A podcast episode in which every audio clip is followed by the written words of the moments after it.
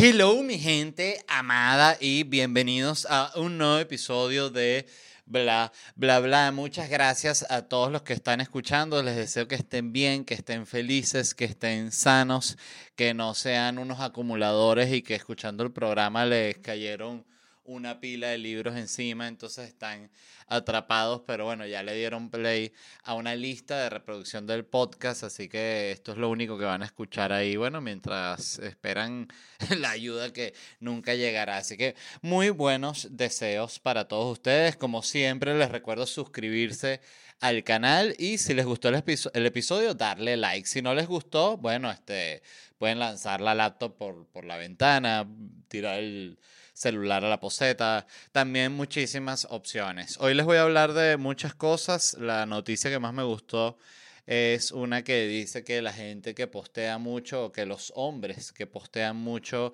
en redes sociales son percibidos como femeninos, como una jeva básicamente. Me pareció muy interesante y quería hablar de eso, pero primero quería eh, agradecer rápidamente a toda la gente que fue a la última función de esta temporada de Noches en Miami, que es la residencia que estoy haciendo aquí en Miami dos veces al mes. Este, nada, fue un show espectacular, me me acompañó Daniel Castañeda y Daniel Pistola. Eh, estuvo fantástico, por cierto, el show de Daniel Pistola fue, mi show fue el viernes y él se presentó el sábado en el Tower Theater y fui, estuve abriendo el show de él, pero también, bueno, me quedé a, verlo evidentemente y me pareció un showzazo súper recomendado. Iba a estar en esto justamente, no sé si hoy se debe estar presentando o tal vez ya se presentó pero iba a estar en New York y en Orlando, así que sí, todavía hay chance para que estén pendientes porque excelente el show de Daniel, a mí me encanta el estilo que tiene él y, y es eso, o sea, es como que te, te es ese tipo de comedia que te desencaja mucho, o sea, que piensas que va por un camino y va para el otro, no sé, yo como comediante también, además él es mi amigo, pero más allá de eso, como comediante disfruto mucho, como audiencia disfruto su show, pero como comediante me parece fantástico lo que él hace, o sea, como escribe. Este, así que recomendado el show de Daniel Toda Vaina Nueva, se llama.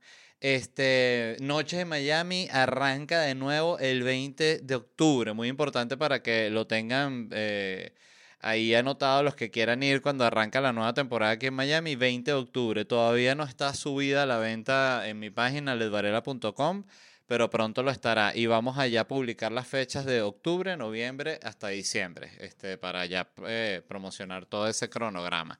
Este, todavía no tengo las fechas nuevas de Locura Stand Up Comedy, o sea, yo ya cerré mi gira aquí en Estados Unidos. Hoy hay una, algunas ciudades que quiero hacer. Quiero hacer Las Vegas, quiero hacer Phoenix, quiero hacer West Palm Beach, quiero hacer eh, Jacksonville. Hay muchas ciudades que todavía me faltan, que he visitado con otros shows y no con este.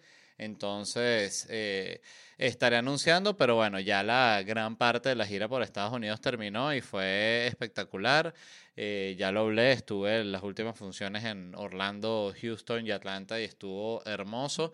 Eh, el especial ya entró en edición. La idea es que salga la segunda semana de septiembre, aprox.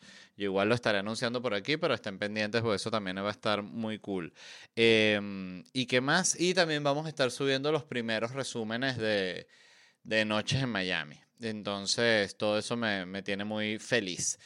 Eh, muy importante también, voy a estar grabando eh, la compañía podcast con Manuel Silva, episodios en vivo en Miami el 2 y el 3 de septiembre, en Orlando el 9, ay, déjeme buscar bien para no equivocarme. Eh, Miami vamos a estar el 2 y el 3 de septiembre, en Orlando el 7 de septiembre y abrimos una nueva función en Miami el 9 de septiembre. Entonces vamos a hacer tres funciones en Miami y una en Orlando. Estas, estas entradas consiguen en la compañía podcast.com. Es el primer show, es este sábado. Este, también siento que ya estamos súper preparados para el show y lo que más ya es tengo ganas de hacerlo, o sea, de estar ahí ya con la audiencia hablando el tema y compartiendo este, y viendo qué tal. Este, todo proyecto nuevo a mí me parece que es súper emocionante, sobre todo porque uno no sabe cómo va a salir. Entonces es como que hay que lucharla de nuevo y eso a mí me parece fantástico. Entonces la compañía podcast.com consiguen las entradas para Miami y Orlando los que estén interesados, allá es a donde tienen que ir. Dicho eso, les estaba contando que los hombres que postean mucho son considerados como menos masculinos o femeninos, como lo quiera ver usted. Esto fue un estudio que hicieron en Inglaterra a 1.300 personas y determinó eso, que la gente que postea mucho en redes sociales es percibida como femenina. Entonces, bueno, esto es básicamente para que si usted está escuchando el podcast y usted se la pasa contando en las historias que anda haciendo usted usted cada opinión que tiene va y la monta en Twitter, bueno, simplemente para que sepa que muy bien, pero que la gente lo está percibiendo usted como una jeva, ¿no? Como una mujercita. Este, esto incluso tiene un nombre que se llama el estereotipo de feminidad de publicaciones frecuentes. Esto también es considerado así porque las mujeres, eh, comprobado, postean más que los hombres. O sea, no es que usen más las redes sociales, creo que en cuanto a uso es lo mismo, pero en actividad de postear, las mujeres postean más. Y yo siento que eso es bastante obvio. O sea, tú ves que a las mujeres les gusta más postear si se están tomando un café o que se prepararon de comer o cómo hicieron algo, o que están yendo a algún tipo de plan. El, el, hombre, la verdad, siento que no anda tan pendiente de eso. O sea, es muy raro que tú veas un hombre que ande pendiente de, postear en Instagram lo que se está comiendo o algo así. Eh, hay gente que está pendiente, yo, mi amigo Daniel Bailer, eh, esto es que uno dice esa expresión amigo de la casa, pero realmente amigo de la casa.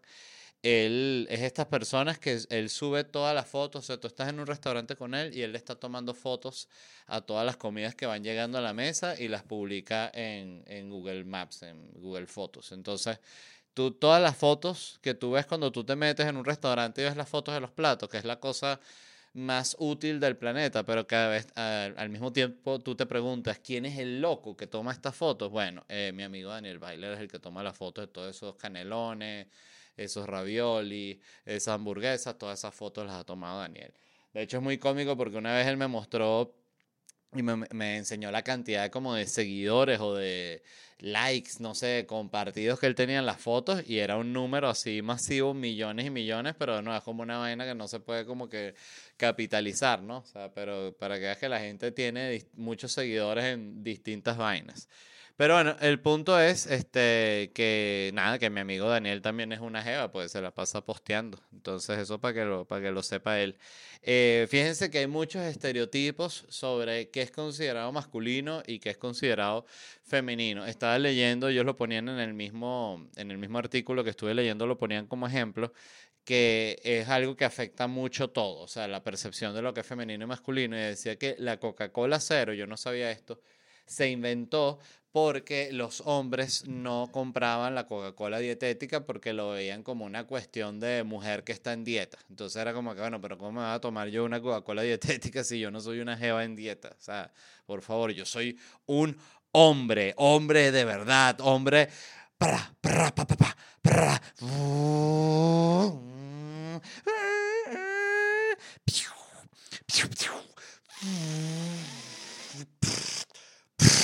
eso, ¿no? Es ser un hombre. Este.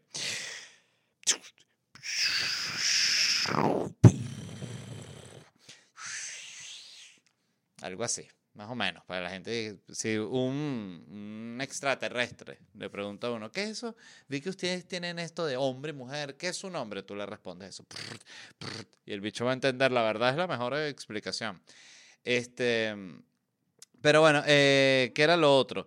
Eh, eso, eso era lo que yo quería aclarar también aquí, porque me parece que este estudio que hicieron que determina que los hombres que postean mucho en redes sociales son, son vistos como que son más femeninos. Me parece que es un tema interesante para hablar de ese prejuicio porque en general el hombre, y eso es una vaina que yo siento que además es totalmente natural, porque muchas veces lo, lo quieren poner como que es una vaina un constructo social, ¿no? Creo que es la, la, expresión que usan, pero yo siento que no, que es una vaina muy natural.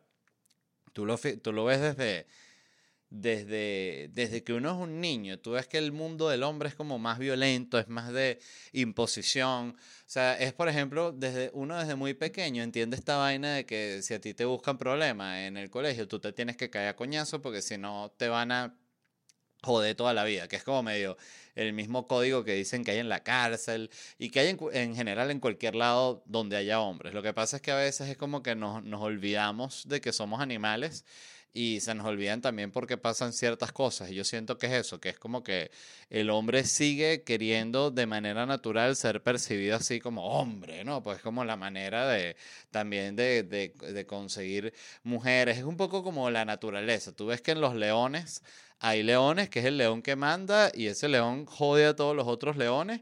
Y, y se coge a las hembras, ¿no? Y se reproduce. Y hay un león, que es león Freddy, que es un león que todo el mundo lo jode, ¿sabes? Que, que no, eh, León Freddy, tráete una malta. No, pero estoy echado. Oh, chico, y le dan un zarpazo, entonces Freddy, León Freddy tiene que ir a buscar la malta. Y claro, para los otros animales que ven eso, incluidos nosotros los humanos, tú ves al León Freddy llevando esa pela y ese maltrato y ese trato eh, tan indigno y tú dices, pero tú eres un león también, o sea, ¿por qué no te defiendes? Y es porque no todos los leones son iguales, ¿no? Hay leones más fuertes, hay leones más débiles, igual es con los hombres, ¿no? Este, y otra cosa que me pareció interesante del artículo es que decía que la gente relaciona en general en este estudio al hombre que postea mucho con ser femenino porque se ve como que el postear mucho es una manera de estar como llamando la atención, como que, ay, aquí estoy, mírenme, mírenme lo que tengo que decir, hey, escúchenme. Que las redes sociales, la verdad, tienen muchísimo de eso. De hecho, me atrevería a decir que son 100% eso. Em, por eso es tan loco cuando tú ves que de repente este, alguien que vive en redes sociales eh, de repente está como sorprendido porque le están comentando y porque algo lo que hizo tiene una reacción, como que, oye, qué loca la gente, y que bueno, pero tú también estás, eh, ¿sabes? Publicando todo lo que tú piensas en redes sociales, coño, obvio en algún momento va a haber una respuesta. Qué loca la gente, ¿no? Es como extraño.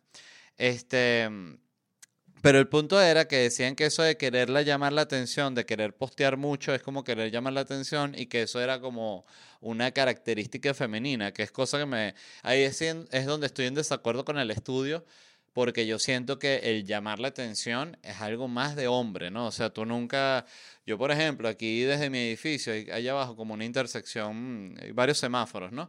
Y muchas veces tú sales al balcón en la mañana y hay poca gente o un fin de semana, están pasando pocos carros y tú ves que hay estos círculos así que se ve que alguien estuvo con un carro esto en este pen.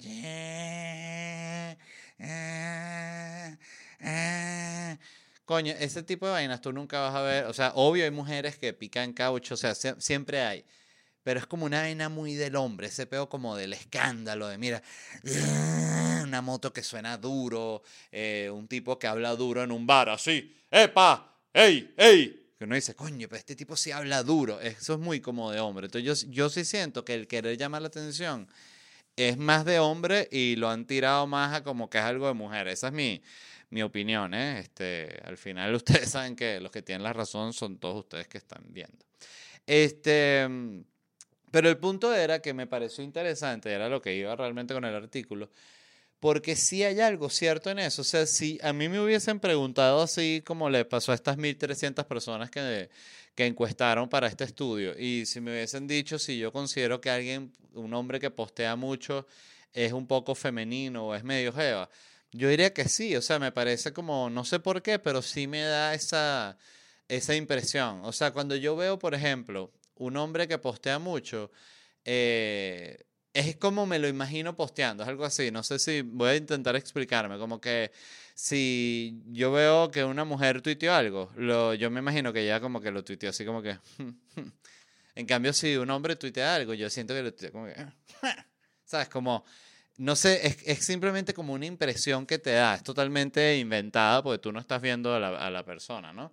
A no ser que seas un stalker o que tengas un telescopio como he querido tener yo eh, toda la vida aquí, porque yo siempre veo así, todos, o sea, se ven demasiados edificios desde mi casa y siempre digo, oye, este es la posición perfecta para hacer un, un voyeur, es que llaman, el voyeur, voyeur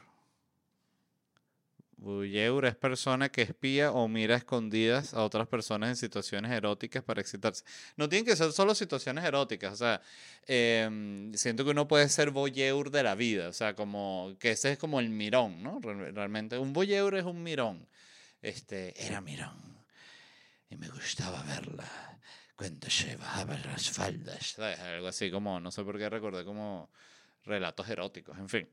Este Sí, es para espiar sexualmente, no realmente. O sea, igual de repente puedes ver cómo pasa en la, en la ventana indiscreta de, Rear Window, ¿no? La película de Hitchcock, que él como que, este tipo que está como fracturado y él es fotógrafo, algo así, entonces está ladillado y empieza a ver como con el, el lente las cosas que pasan en, la, en los edificios de enfrente, en las casas de enfrente, y ve, creo que es como un asesinato, algo así, descubre Hey, it's Kaylee Cuoco for Priceline. Ready to go to your happy place for a happy price? Well, why didn't you say so? Just download the Priceline app right now and save up to 60% on hotels. So, whether it's Cousin Kevin's Kazoo concert in Kansas City, go Kevin, or Becky's Bachelorette Bash in Bermuda, you never have to miss a trip ever again. So, download the Priceline app today. Your savings are waiting.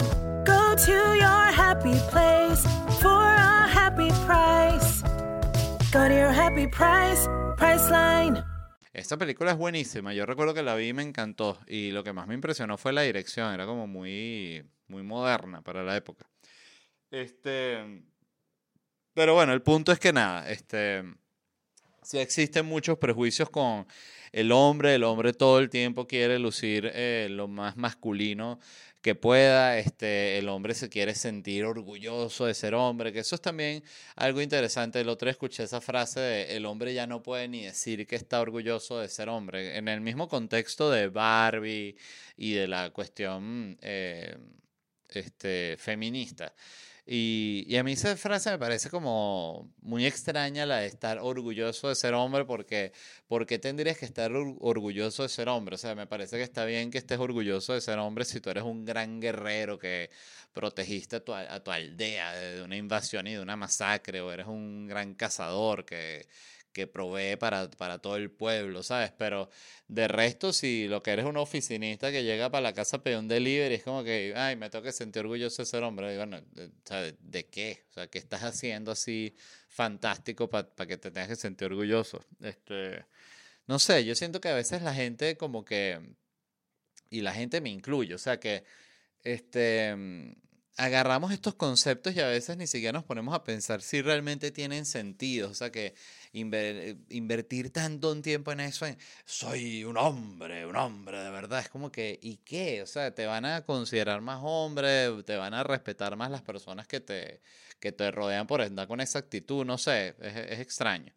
Este, yo como soy comediante y, vivo del, del ridículo, evidentemente no tengo ese ese, ese concepto así como de quiero que me, me vean así, o sea, no me importa si me ven femenino en determinado momento, no me importa si me ven gay, o sea, me tiene muy sin cuidado.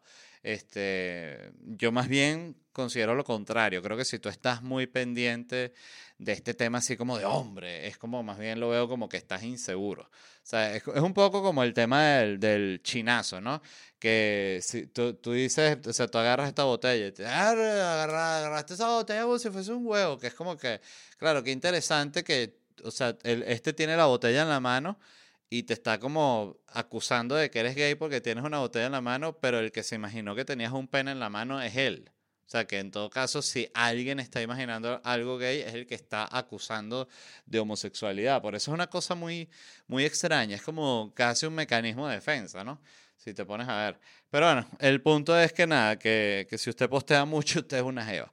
Em, ajá, otra noticia, esta me gustó mucho, y es que el gobernador de Wyoming eh, firmó una ley, ¿no? Una, como una, no sé, un decreto que permite a la gente agarrar los animales que han sido atropellados en la carretera, o sea, animales tipo eh, venados, vacas, no sé, todo lo que sea atropellado, la gente lo puede agarrar para, para consumirlo, para comérselo. O sea, este, primero, ya va un pensamiento rápido. Yo no sabía que eso era ilegal. O sea, yo, sí, yo pensaba que tú podías agarrar un perro bombado de la carretera, que solo que simplemente nadie lo hacía.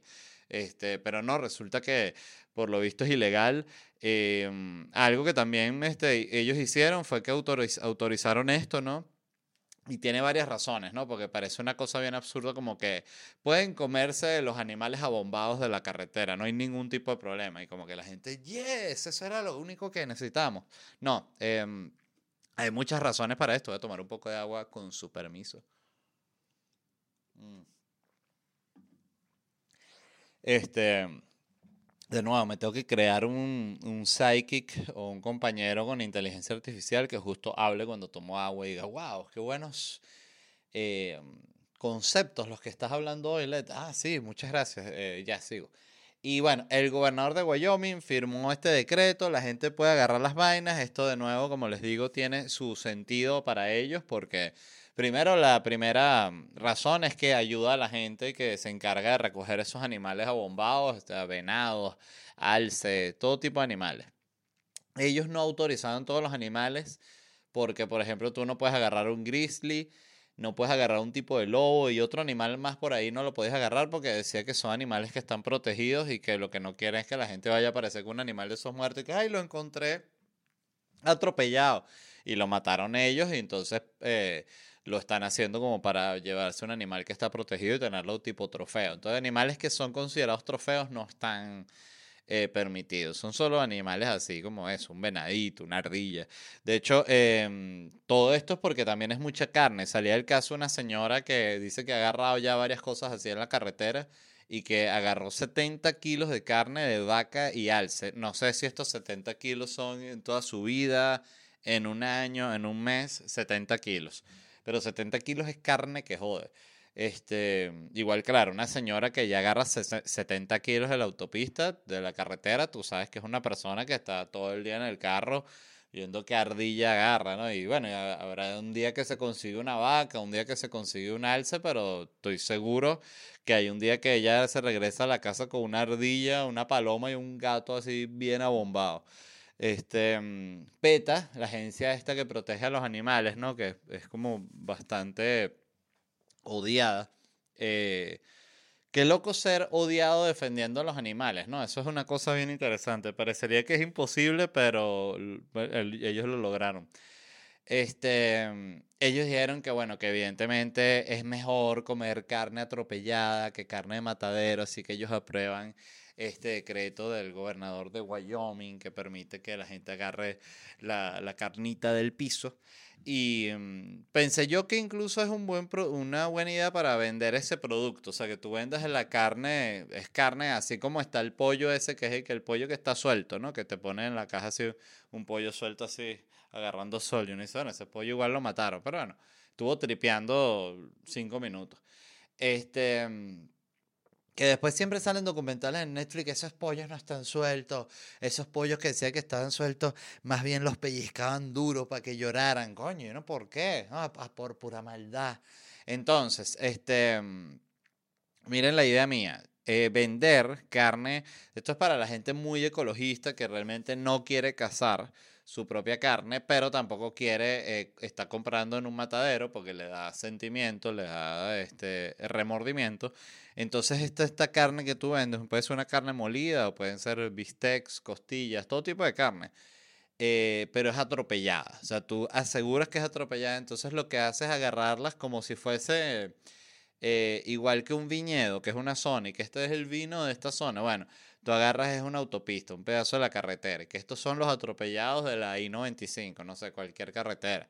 Entonces lo que hace es que instalas cámaras en todo el trayecto donde siempre atropellen más animales para que tú estés siempre grabando los atropellos. Entonces el paquete de carne, así que te viene obvio con un dibujo de un venado siendo atropellado, eh, 100% ecológico y tal, y te viene en el paquete de carne un código QR que tú lo, lo escaneas, ¡pip! Y ese código lo que te transmite es un video de cuando tu carne fue atropellada para que tú puedas verlo y saber que evidentemente eh, que no es una carne ahí de matadero, sino es una carne atropellada, 100% atropellada. No, eh, ¿sabes? Este, de estas que dicen que es atropellada, pero no es atropellada, que te enteras después. Entonces, bueno, tú te comes ahí todas tus costillitas mientras sueltas una lágrima viendo el video del venadito que se le atropellan a la mamá.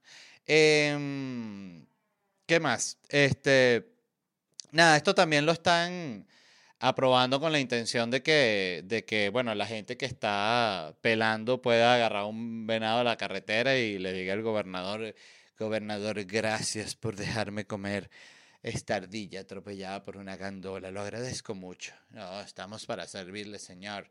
Estamos para servirle. Vamos a dar también unas bolsitas así de ketchup para las ardillas atropelladas, pues sean como un snack. Em, otro dato que me pareció muy interesante de esto y que lo quería mencionar es que no es como que tú agarras esta carne y ya, o sea, tú tienes que agarrar esta carne, este animal atropellado y luego le tienes que ir a sacar un permiso para podértelo comer. Que ahí dije, bueno, también no quieren colaborar, o sea, quieren que la gente agarre un, un animal atropellado que está bombado en la autopista y no quieres dejar que se lo coman y ya, sino que no, que tienen que sacar un permiso. Ah, bueno, entonces también, o sea, este, y todo es para que eso, para que la gente no, no vaya que se meterse con una camioneta por un bosque para atropellar a un grizzly y decir, coño, se me atropelló en la carretera, me lo tuve que llevar para la casa, comérmelo y después poner la cabezota en una pared. No, así no. Este, no se puede. Otra noticia que me llamó la atención es que los actores de Hollywood se están uniendo a Cameo, o Cameo. Esta aplicación que, que para el que no haya visto Cameo, yo he hablado de ella varias veces aquí, este, es una aplicación, una página donde tú tienes ahí cantidad de celebridades, deportistas, actores, cantantes, comediantes, influencers, toda vaina. Y ellos te graban saludos personalizados, cada uno tiene su precio. Entonces, por ejemplo, eh, estaba este Brian Cox, el que hace de Logan Roy en Succession. Y él cobra 600 y pico por un saludo en el que te dice fuck off, ¿sabes? te manda para la mierda, entonces son 680 para él que está bien, porque no sé cuántos videos grabará. Yo siento que es muy, muy, muestra mucha madurez también. Cuando una celebridad así grande aprovecha un momento de fama que está teniendo, porque la fiebre con Succession no va a durar para siempre. De hecho, ya pasó, ya terminó la serie. Pero en el momento que está durando, la gente solo por la fiebre estoy seguro que se metió una buena plata haciendo los saluditos, porque de nuevo, 680 dólares por saludo si haces, vamos a ver, este, igual la aplicación no sé qué, qué porcentaje se quedará, pero bueno, vamos a poner 680, vamos a poner uno por día, en el mejor día. Son 20 mil dólares al mes en saluditos y son saludos de, de 30 segundos. ¿De qué pasó, Freddy? Feliz cumpleaños, Brian Cox, el actor de Succession.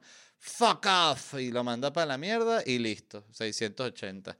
Qué maravilla, ¿no? Entonces, ¿cuál es el, punto aquí? Que como está la, la, huelga esta de actores y de guionistas, todos los actores están inscribiéndose en cambio para grabar videitos para, para de nuevo, para poder comprarse una hamburguesita, eh, una papita, saben ni leen algo para comer, ¿no? Y que se le quite el hambre, porque es muy jodido este mundo artístico. Y, y, y, bueno, y para los guionistas también es súper jodido. O sea, creo que es peor porque sean los actores y, y ni siquiera son todos los actores, porque el, el, actor que todavía es muy famoso, bueno, podrá hacer algo con este con esto de Cameo, Cameo grabando saluditos y tal, pero la mayoría de la gente que no la conoce nadie está jodida, pues se mete en Cameo ni, ni que cobre 10 dólares el saludo, nadie quiere el, el saludo.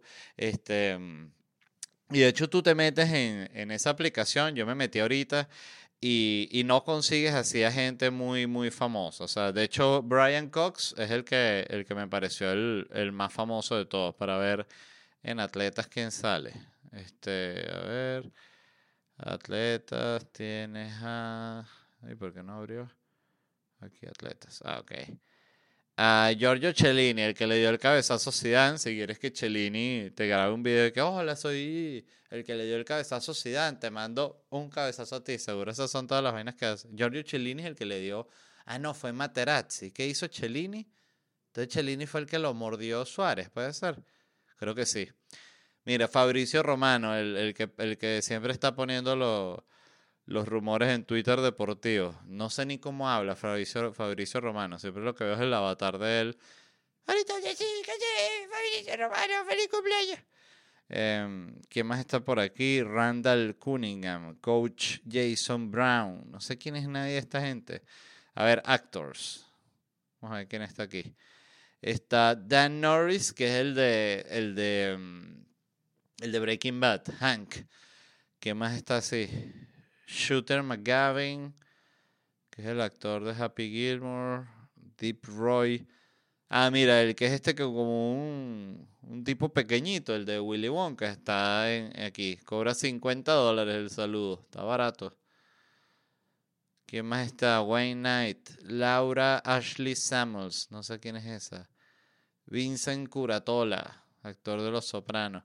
Bueno, es así, gente que estuvo en una serie que pegó, no es así, gente así famosísima, ¿no? Muchas estrellas de reality TV, comedians, también no son los más conocidos, este, y eso, los saludos en general, todos cuestan, bueno, aquí hay uno que dice Drunk Jesus, que cuesta 9 dólares el saludo, o sea, le das 90 dólares le dice, mira, léete el guion del padrino para mí. Este, pero el punto es que los actores están uniéndose, han, han aumentado muchísimo las suscripciones, o sea, dice que 137% ha aumentado el número de, de inscripciones y dice que son 2.400 actores que se han unido a Cameo. Hasta la presidenta del sindicato de actores se volvió a abrir un cambio, que es esta Fran Drescher, la, la de la nani, la que tenía la hoja ese. Este, ella cobra 1.500 dólares por video, la nani.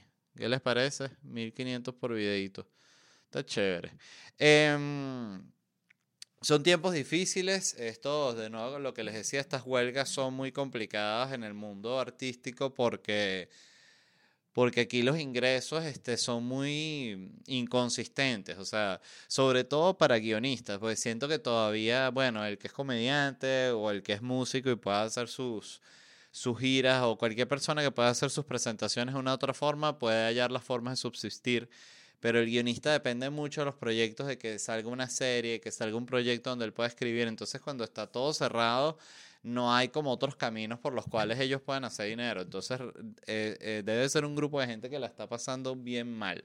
Y mientras tanto, están las grandes compañías de streaming como Netflix y como Disney pidiéndole a la inteligencia artificial que escriba guiones. O sea, le dice, mira, están en huelga los guionistas, lánzate un guion ahí. Entonces la inteligencia artificial revisa tu mail, se pone a leer otra idea de las máquinas, que, esta que, que los robots le cortan las piernas y las bolas a la gente. ¿Qué es eso? Bueno, eso fue lo que se me ocurrió. Oye, pero ¿por qué siempre mandas pura idea en que las máquinas matan a los humanos? Bueno, pero eh, eh, escribe sobre lo que sabes, dicen siempre consejo a los guionistas. Entonces yo no lo puedo seguir porque soy una computadora. Entonces son cosas complicadas, ¿no? Es bien complicado todo.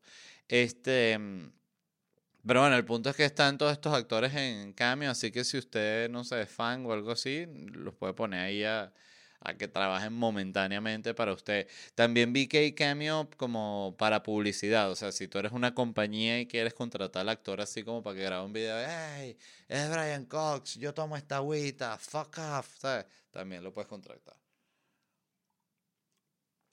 Yo siento que ahorita ese es muy buen momento para todo un montón de locos que, que, han querido pegar ideas y que nunca han formado parte del sindicato, que no han formado parte como de las grandes esferas de guionistas y de repente ahorita le dan entrada porque aceptan los términos de, de los de, la, de los estudios, ¿no?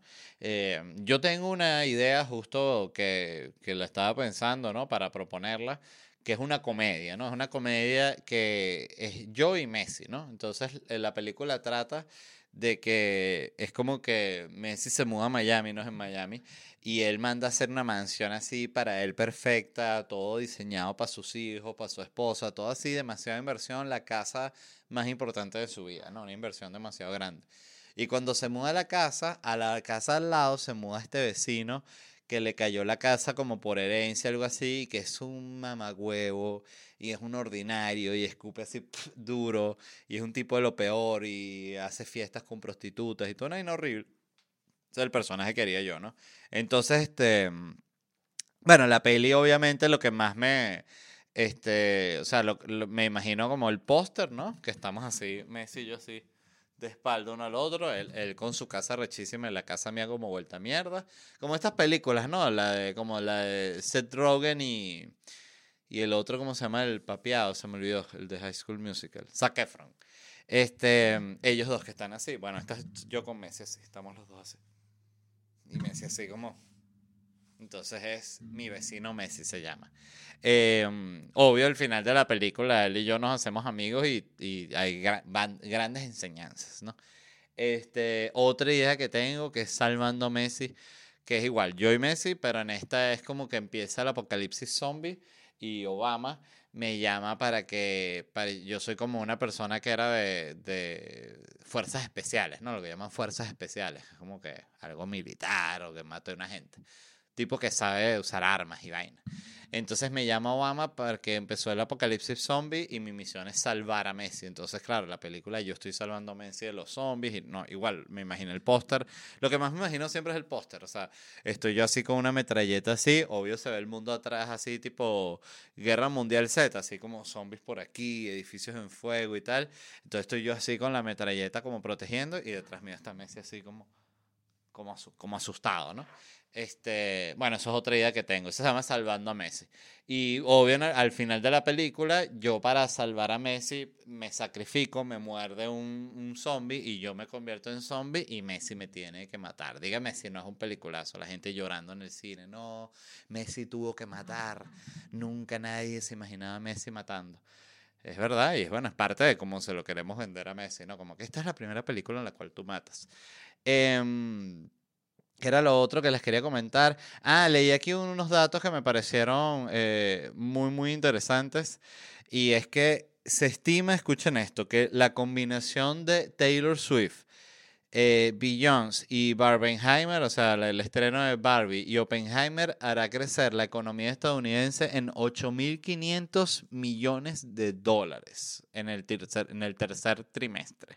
O sea, porque Barbie y Oppenheimer produjeron 3.100 millones de dólares y la gira eh, Eras, Eros, Eras y Renaissance, Renaissance y Renacimiento generaron 5.400 millones de dólares. Es impresionante que ha hecho que esas dos giras de Beyoncé y de, y de, Taylor produzcan más plata que Barbie y Oppenheimer. O sea, es que el, el hype es muy, muy, muy arrecho.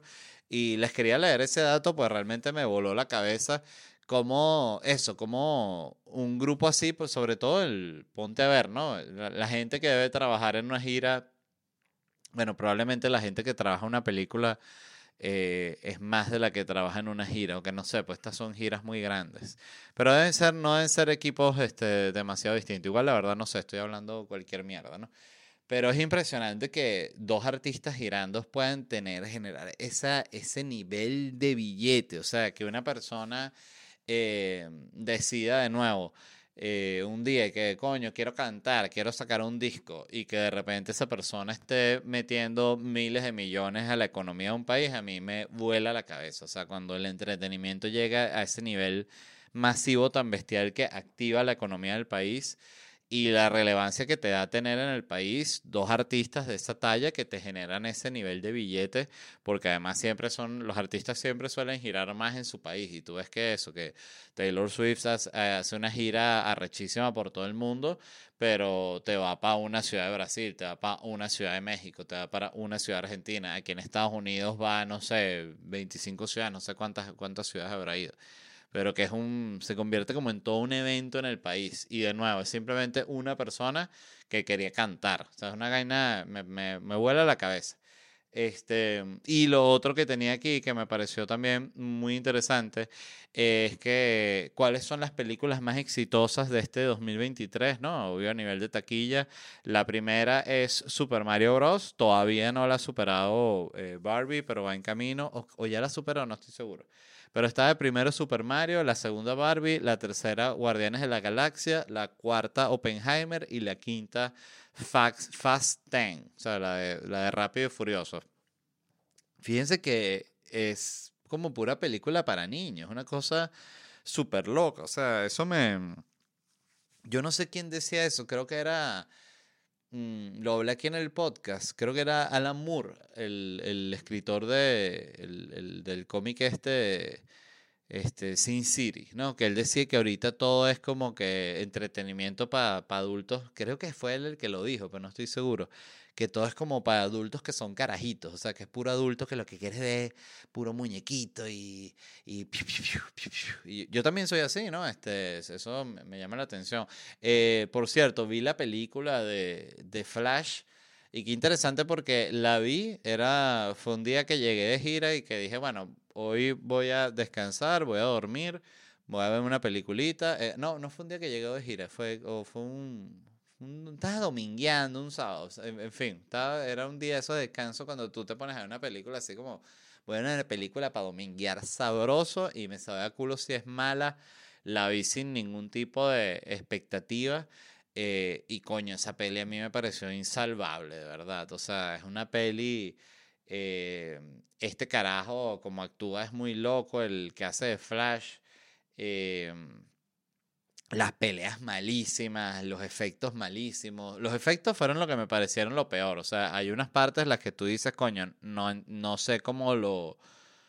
No sé cómo lo aprueban. O sea, creo que debe, debe ser con lo mismo que estaba hablando en otro episodio de que tienen tan, tantas películas moviendo que le dan un estudio para que haga los efectos. Entonces, claro, eh, eh, todo aumenta, entonces ni siquiera a los bichos les da para pagar los efectos como son y terminan teniendo unos efectos de mierda. Pero había unas partes que se veía así tipo videojuego o que se veía, por ejemplo, la primera pelea en la que sale la, la, la jeva que es Superman, ¿no? Supergirl. Este, bueno, ella tiene una pelea que obvio es Superman, o sea, la, la eh, Supergirl. Este, que es la, la jeva más poderosa del mundo, que vuela, tira coñazo todo, y la pelea se ve así como calidad, como la de mm, este, esta de Matrix, eh, Matrix Reloaded, cuando él pelea contra los 100 agentes Smith, que, que como concepto la pelea, yo recuerdo más esa película, me encantó, a mí me gustaron todas las de Matrix. Este, pero el punto es que incluso la, la, la última, que es súper rara, me pareció que algo interesante intentaron hacer. No lo lograron, pero intentaron hacer algo interesante. Este, bueno, tipo esa pelea que Neo pelea contra todos los agentes, así se sienten los efectos. Y esa es una película que fue hace, ¿qué? 15 años, la de Reloaded, no sé, algo así. Entonces eso me, me, me llamó la atención como una película con, con un presupuesto tan grande, puede tener unos pelones de bola así. Este, y sobre todo el, el cast del, del carajo que hace Flash es el que me parece es que es que no entiendo ni siquiera su estilo de actuación. Siento que quiere ser como una mezcla así entre un entre Keanu Reeves, como si un hijo entre Keanu Reeves y, y Johnny Depp, una vaina así. Como que soy raro, pero también soy bello, pero puedo ser el joven mano de tijera, o sea, no sé, es una vaina muy rara. No, no, me, me genera como una vaina extraña, el carajo. Este, mm, pero sí, la película me pareció, me pareció terrible y, y lo quería comentar porque, coño, no sé ni para qué la vi, la verdad. La culpa es mía. Este, otra, otra lista de datos que me llamó la atención y que les quería mencionar rápidamente es que fue esta lista que publicaron, no sé cuál es el medio, pero que son cuáles son las mejores ciudades para los, los mejores destinos para los nómadas digitales, ¿no? Que los nómadas digitales son esta gente que primero que se la pasa diciendo que es nómada digital, o sea, si, si tú eres nómada digital, tú lo dices cada media hora más o menos. Este, pero bueno, los nómadas digitales son esta gente que puede trabajar desde cualquier lado, ¿no? Que hacen un trabajo online, entonces se van mudando como de ciudad en ciudad, entonces viven una temporada en un lugar, una temporada en otra. Eso me parece una manera hermosa de vivir, la verdad, muy emocionante, es como una aventura, es como una, una vida así de película, pero también debe ser agotador, o sea, a veces uno necesita una rutina, una ciudad, o sea, siento debe ser algo sabroso de hacer durante un tiempo.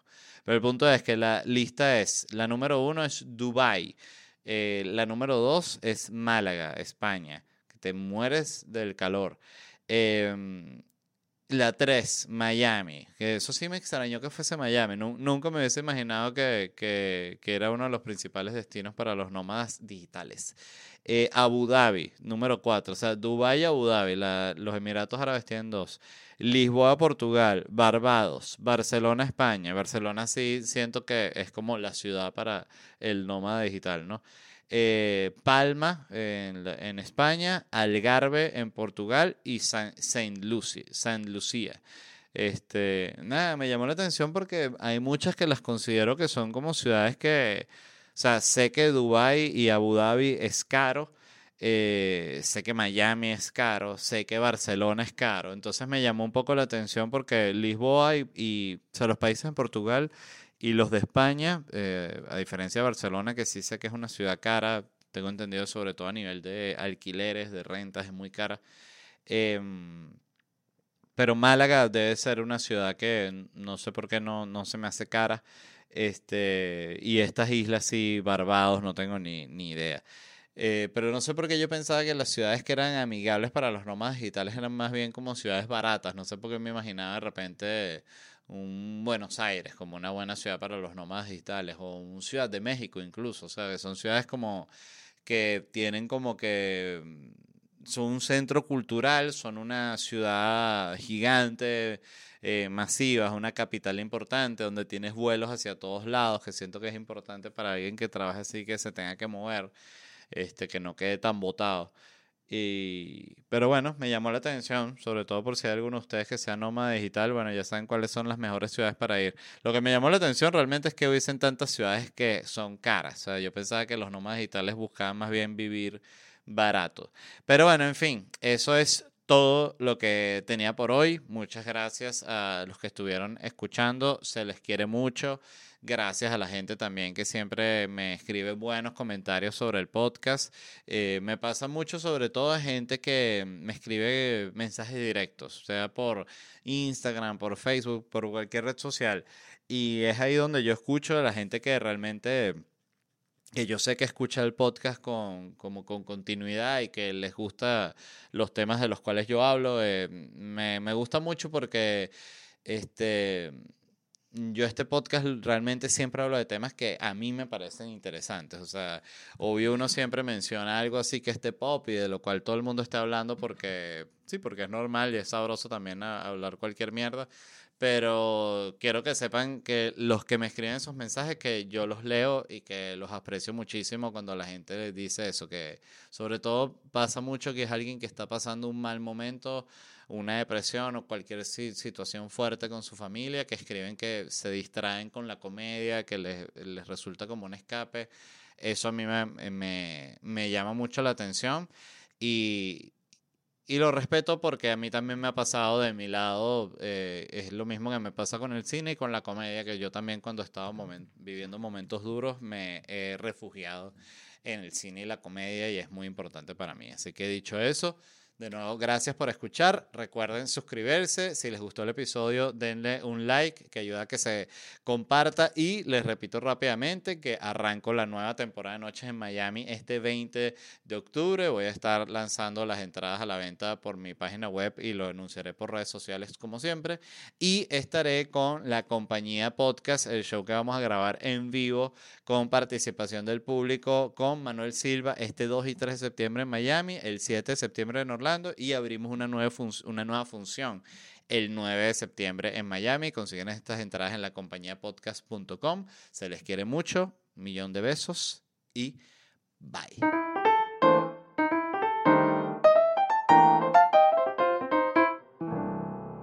Step into the world of power, loyalty.